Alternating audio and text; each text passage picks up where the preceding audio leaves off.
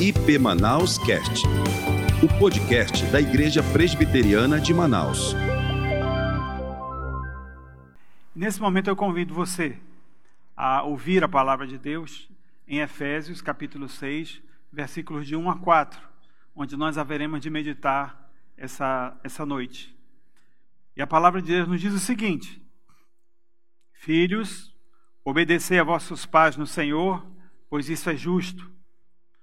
Honra teu pai e tua mãe, que é o primeiro mandamento com promessa, para que te vá bem e sejas de longa vida sobre a terra.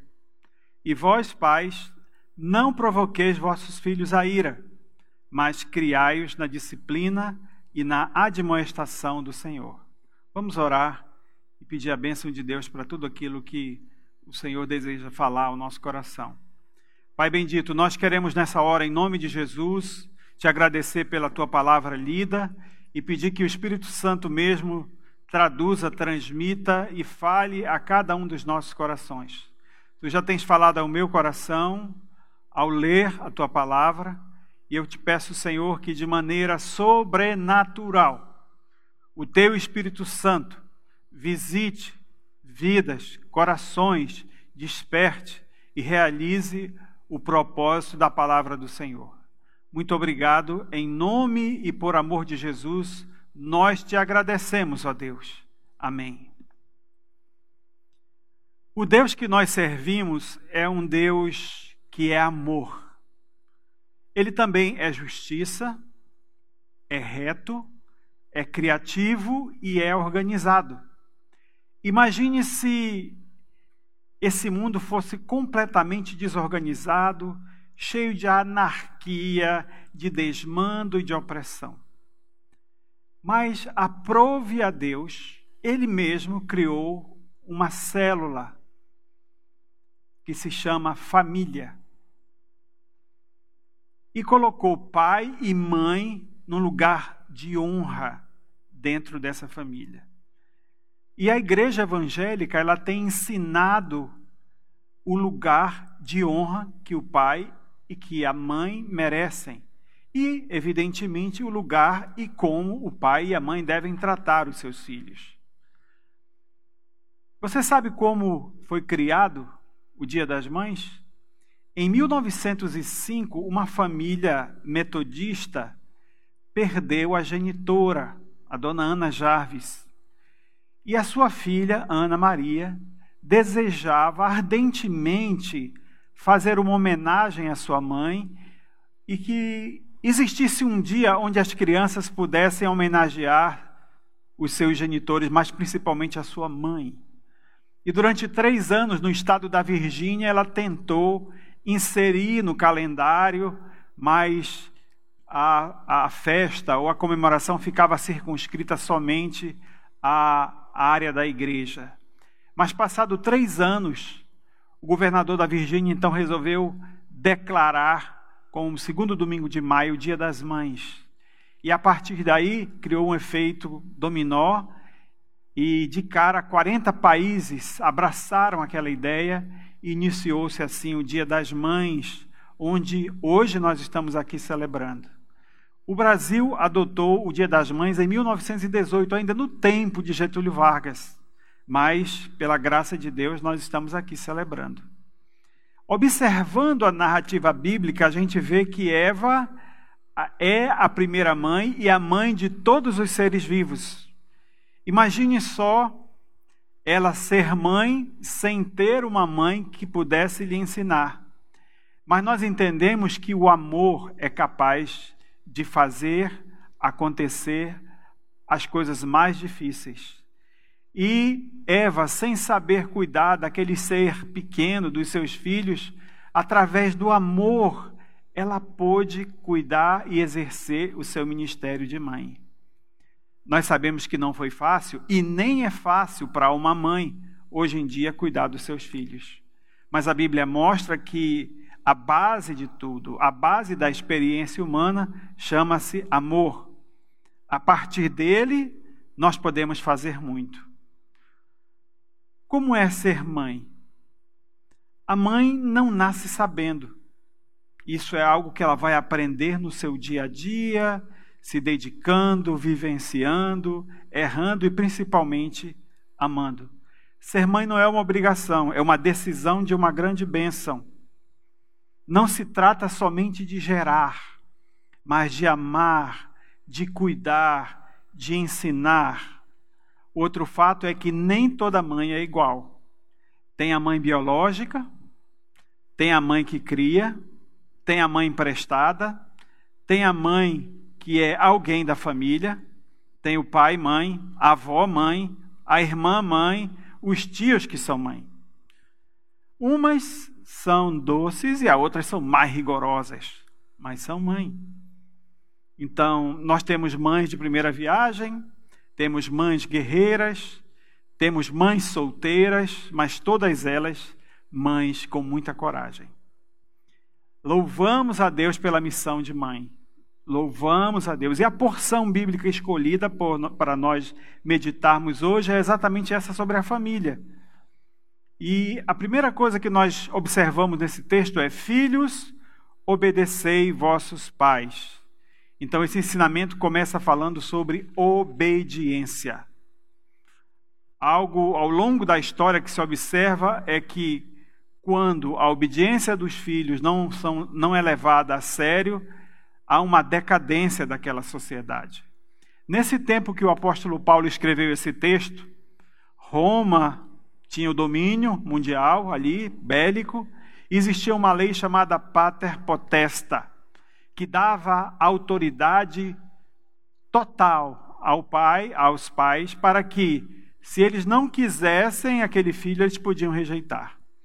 Como também eles poderiam casar, divorciar escravizar, vender, rejeitar, prender e até matar aquele filho, por causa dessa lei romana. Mas o texto que nós estamos vendo aqui fala sobretudo do amor que o pai tem que ter para com o seu filho. A Bíblia fala que o filho desobediente ele é considerado como uma vergonha para sua família.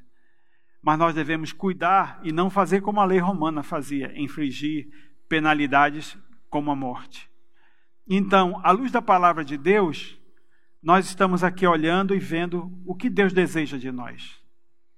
O texto fala que há uma, há uma diferença entre obedecer e honrar. Obedecer significa ouvir aquilo que alguém lhe disse ou lhe ensinou. Honrar significa respeito e amor. Os filhos têm da parte de Deus a ordem de amar os seus pais, mas não amá-los acima de Deus. Temos que amar os nossos pais porque eles são dádivas, são presentes de Deus para cada um de nós. E olhando para o passado, o povo de Israel sempre prezou por ensinar as crianças desde cedo. E em Deuteronômio, capítulo 6, versos de 5 a 8, a palavra diz: Amarás, pois, o Senhor teu Deus de todo o teu coração, de toda a tua alma, de toda a tua força. Essas palavras que hoje te ordeno estarão no teu coração, tu as inculcarás a teus filhos, e delas falarás assentado em tua casa, andando pelo caminho, ao deitar-se, ao levantar-se. Também atarás como sinal na tua mão, e te porás por frontal entre os olhos, e as escreverás nos umbrais da tua casa e nas tuas portas. Desde cedo, o povo de Israel ensinava as crianças as sagradas letras e a o temor do Senhor. No capítulo 5 de Efésios, que nós não lemos, mas que é o contexto anterior, onde ele fala que as mulheres devem ser submissas a seus maridos. E quando a gente fala de submissão, é uma oferta voluntária de si mesmo, é a oferta daquele que ama e que confia naquele que está regendo e tocando o lar, que é o marido. Mas aqui, no texto que nós estamos observando e estudando hoje, a palavra obedecer, ela é muito mais forte do que submissão. Nós temos que nos submeter à ordem dos nossos pais por amor ao Senhor. Em fazendo isso, nós estamos obedecendo o desejo de Deus. Mas existem vários motivos que leva os filhos a ficarem entristecidos por os pais não levarem a sério também a palavra de Deus. Daí é necessário que o pai e que a mãe inculque, mas antes de ensinar, vivam a palavra em casa, no seu lar. Então, por que que temos que obedecer nossos pais? Porque isso é um preceito que está escrito nos nossos corações. As sociedades antigas, os povos antigos, como os chineses, os japoneses, os coreanos, já tributavam, e os judeus já tributavam toda a honra aos antigos. Ensinavam que a sabedoria estava nos lábios daqueles que já tinham vivido mais vivência, como pai e como mãe. Uma outra verdade que a gente tem que observar é que a palavra de Deus nos manda, está lá no Decálogo, no quarto mandamento, honrar pai e mãe. Então, esse honrar pai e mãe não somente se refere a uma data como hoje, você mandar um presentão para sua mãe, ou comprar para ela uma joia, ou algo dessa natureza. Mas é honrar, obedecer e não trazer a ela noites mais mal dormida ou ter algum tipo de problema no decorrer da sua caminhada e da sua vida. Portanto, Obedecer é melhor do que o sacrificar. E o atender é melhor do que a gordura de carneiro. É o que diz 1 Samuel, capítulo 15, verso 22. Continuando. A Bíblia diz que aquele que honra pai e mãe, ele vai ter longa vida sobre a face da terra. Se uma pessoa que vivesse lá no Antigo Testamento amaldiçoasse o seu pai, vivesse num espírito de rebeldia e o desobedecesse, a lei dava autorização e direito ao pai para apedrejá-lo. Mas nós estamos falando aqui do amor de Deus. A promessa de Deus para aqueles que obedecem seu pai e sua mãe. A Bíblia diz: para que te vá e que tenha longa vida sobre a face da terra. Quantos desastres, quantos casamentos, quantas perdas e quantas lágrimas teriam sido poupadas se muitas das vezes se desse ouvido a pai e mãe. Você já deve ter visto alguma cena na internet, o corpo de um jovem no chão e uma mãe chorando e dizendo: "Por que que você não me obedeceu?" E em prantos aos gritos: Por que, que você não ficou em casa? Eu falei para você para não sair. E ali estava o desastre, a perda, a desgraça, porque aquela pessoa não deu ouvido ao seu pai e à sua mãe. Como também evitaria problemas como sedução, droga, sexo, dinheiro fácil, o abandono da igreja e tantas outras coisas mais. Então, a obediência é a norma. A obediência é a norma. Mas vamos dizer que o meu pai não é cristão e ele diga alguma coisa que eu tenho que escolher, ou obedeço a Deus ou obedeço meu pai. Então, a regra é obedecer.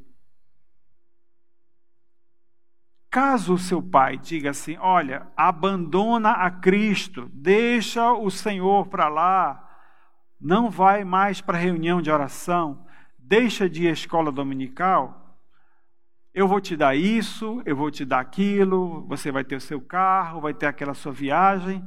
Eu quero dizer para você que o amor de Deus é inegociável. Antes importa obedecer a Deus que aos homens. Aí, nesse caso, nós temos uma exceção. Quem ama o seu pai ou a sua mãe mais do que a mim não é digno de mim, diz a palavra em Mateus 10, ser o dever dos pais. Diz o texto: E vós, pais, não provoqueis vossos filhos a ira, mas criai-os na disciplina e na admoestação do Senhor. Então, cabe ao pai, principalmente, o sacerdote do lar, o cabeça do lar, a responsabilidade de educar os seus filhos. E a mãe, por sua vez, que tem aquela paciência divina, longanimidade celestial, né? um amor enorme, ela vai estar ali ao lado do filho e do esposo, ajudando, porque muitas vezes o pai é, é um pavio curto, não é? Então, é o que a palavra diz.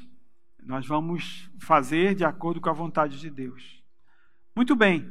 Existem também algumas coisas que os pais, algumas maneiras, alguns problemas que podem levar os filhos a desanimar e a se irritar. E uma delas é o excesso de proteção. Ao ver o mundo lá fora, a violência, tantas coisas ruins, o pai, o pai ou a mãe começa de alguma maneira a tentar segurar o filho e não deixar que ele tome o seu rumo. Se pudesse, colocaria ele dentro de uma bolha blindada, não deixando que ele saísse ou fosse para a rua. Mas se ele vai para querer nadar, não, você não sabe nadar. Não entre na água, não faça isso, não faça aquilo. O melhor exemplo que nós podemos ter é o exemplo da águia, aquela ave imponente, aquela ave que domina os céus e que, quando acasala, faz o seu ninho no mais alto penhasco, numa região onde nenhum predador, principalmente o homem, possa chegar até ali e mexer no ninho. E ela coloca os seus ovos, choca os ovos e aquelas os bebês águias nascem ali, muito feinhos, cheios de penugem. E a mamãe águia, por sua vez, todas as manhãs, faz uma viagem até o campo e traz o alimento para eles e dá para eles. No primeiro momento, regurgita no, no bico deles, e depois, então, já vai trazer um coelho para que eles possam crescem as penas, e aí ela já manda o papai águia tirar algumas coisas do cômodo da casa, e tira todo o conforto, e fica somente galhos, gravetos ali, exatamente para que eles não se sintam muito à vontade e fiquem por lá.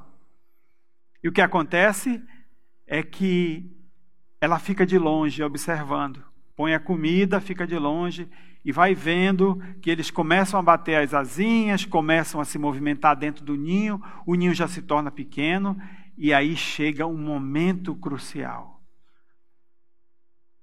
O aprendizado do voo da águia.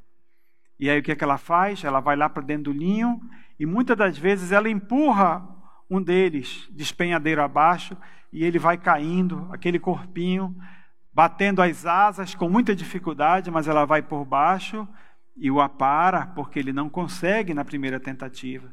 E leva para o vinho. Conseguem planar, que eles conseguem voar. E aí então a mamãe águia já está vendo se cumprir o seu papel. Está vendo que as, os seus filhotes estão voando. E a partir de então, eles vão lá no lago pescar o peixe, eles vão pegar o coelho, vão comer por si e vão seguir o propósito de vida deles, que é de águia. Ela não pode, de maneira nenhuma, retê-los ali. Interessante que ela manda destruir, ela destrói o ninho para que eles não voltem mais para lá e sigam voando bem alto como águia. Mamãe, seja como águia. Dê ao seu filho a oportunidade de ele voar bem alto, dele sair e conquistar o seu espaço. Uma outra dificuldade que os pais podem criar é o favoritismo. A Bíblia tem um exemplo clássico de favoritismo que é a questão de que Isaac favoreceu a Isaú muito mais do que Jacó. A Bíblia fala que é, Isaac gostava muito da comida que Isaú preparava. Já a Rebeca, a sua esposa, ela tinha preferência por Jacó. E aí Diz lá em Gênesis 25, 28 que Isaac amava Esaú porque se saboreava da sua caça. Rebeca, porém, amava a Jacó. E o resultado foi traumático ali dentro daquele lar. Pai, mãe, nunca use dentro de casa frases como você, você devia ser igualzinho ao seu irmão.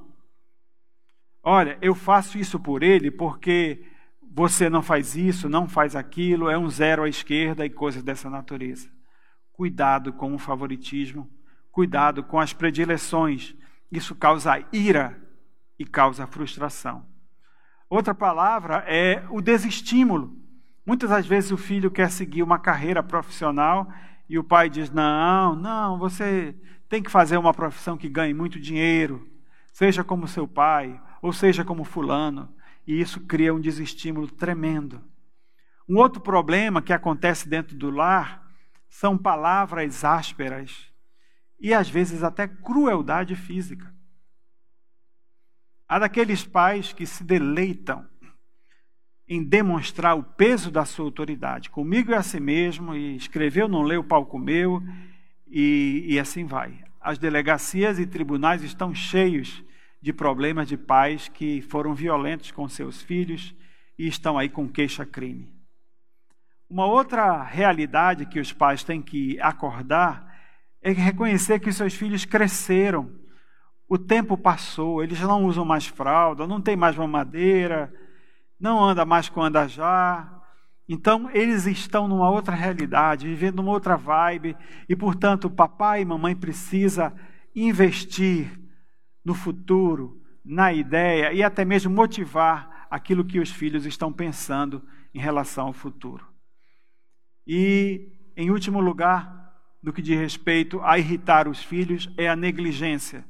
A Bíblia nos fala que existe, existia um sumo sacerdote por nome Eli, que tinha dois filhos, e esses filhos traziam muitos problemas para ele. Samuel capítulo 12, verso, perdão, 2, verso 12 diz: Eram, porém, os filhos de Eli, filhos de Belial, e não se importavam com o Senhor, não conheciam o Senhor. Era dois pestinhas que existia dentro da casa do sumo sacerdote, e que trazia dor de cabeça ao seu pai, e que seu pai era negligente e não tratava com disciplina e com ordem. A história conta que eles mexiam, pegava a comida que era ofertada aos sumos sacerdotes, é, o, o que era sagrado se tornou comum, mas a história conta que numa peleja contra os filisteus, eles foram mortos e a arca do Senhor foi levada dali e aquela, aquela história foi trazida por um mensageiro até o seu pai Eli, que ao receber a notícia, recebeu um choque muito grande e ali morreu, e por conseguinte foram três mortes só num, num dia. Hofni, Finéias e Eli morreram na mesma data. Então, cuidado, não vamos incorrer nesse risco. E em terceiro lugar, criá-los na disciplina do Senhor, é o que o texto nos fala. Essa é a parte positiva. O sábio Salomão, ele escreve de maneira muito competente e pontual com relação a criar os filhos na disciplina. Exemplo, Provérbios 22, 6 diz assim: Ensina a criança no caminho que deve andar, pois quando for velho não se desviará dele. E ainda Provérbios 29, 15: a vara e a disciplina dão sabedoria à criança, mas a, a criança entregue a si mesmo vem a envergonhar o seu pai e a sua mãe. Então, disciplina do Senhor. Até mesmo nós, pais, temos que ser disciplinados e muitas vezes o Senhor puxa a nossa orelha, torce a nossa orelha, nos disciplina por não estarmos levando a Sua palavra a sério por não estarmos caminhando em tal como ele gostaria que nós caminhássemos. Então, a disciplina é um treinamento estruturado. É um treinamento que você vai dar para o seu filho desde cedo. O que é certo, o que é errado. E se você errar, não tenha vergonha de dizer: perdoa o papai, eu errei, eu fiz isso e, portanto, eu quero que você me perdoe por isso, não é? O texto continua e a outra palavra é a demonstrar ou instruir, que significa ao ver alguma coisa errada é preciso que você atue e modifique aquilo na vida do seu filho. Então, é como se você fosse um treinador Sim, de um time. E você vai ensinar aos seus filhos ou ao seu filho como jogar, como se portar dentro do campo, quais as regras, o que pode, o que não pode, e assim, portanto, você vai estar imprimindo a imagem de Cristo no coraçãozinho dele. Então, pai e mãe, nós somos o canal de Deus para moldar os nossos filhos, tal como uma massinha, com muito cuidado, com muito carinho, com muito amor. O nosso Deus faz muitas coisas para que a gente possa ser disciplinado, adestrado, porque o plano dele é que nós caminhemos em amor e a nossa cria possa ser bênção. Não há ninguém perfeito. Nós somos falíveis, somos pecadores. Mas a palavra de Deus, ela diz: tende em vós o mesmo sentimento que houve em Cristo Jesus. E a nossa oração é essa. Pai, mãe, principalmente a mamãe que está ouvindo e que foi homenageada hoje pelos seus filhos, que nós possamos colocar a nossa fé em Cristo. Ele é o nosso alvo, ele é o nosso refúgio, ele é o nosso Salvador. Nós vamos nesse momento orar, agradecendo a Deus por essa oportunidade de estarmos juntos aqui. Essa igreja mantém programas durante a semana. Nós temos o É de Deus, nós temos também a escola dominical online, onde você pode se comunicar através do Instagram e se tiver desejo de ser discipulado, nós estaremos fazendo isso com toda alegria. Vamos orar. Pai querido, nós queremos te louvar e te agradecer por esse tempo e dizer que tu és soberano, tu és o nosso rei, tu és o Senhor da família te agradecemos pela vida preciosa das nossas mães, ou daqueles ou daquelas que nos criaram na ausência dela. Aplica a tua palavra ao nosso coração. Muito obrigado, Senhor, e dá-nos uma semana de bênção. Visita o Amazonas, visita os hospitais e ministra saúde aos doentes aos enfermos. Levanta o caído e glorifica o teu nome. Em nome de Jesus. Amém. Que a graça do nosso Senhor e Salvador Jesus Cristo, o amor de Deus, o nosso eterno Pai, o poder, a comunhão e a plenitude do Espírito Santo seja com o povo de Deus aqui reunido, reunido em seus lares e congregado em qualquer lugar da face da terra, agora e para todo sempre. Amém.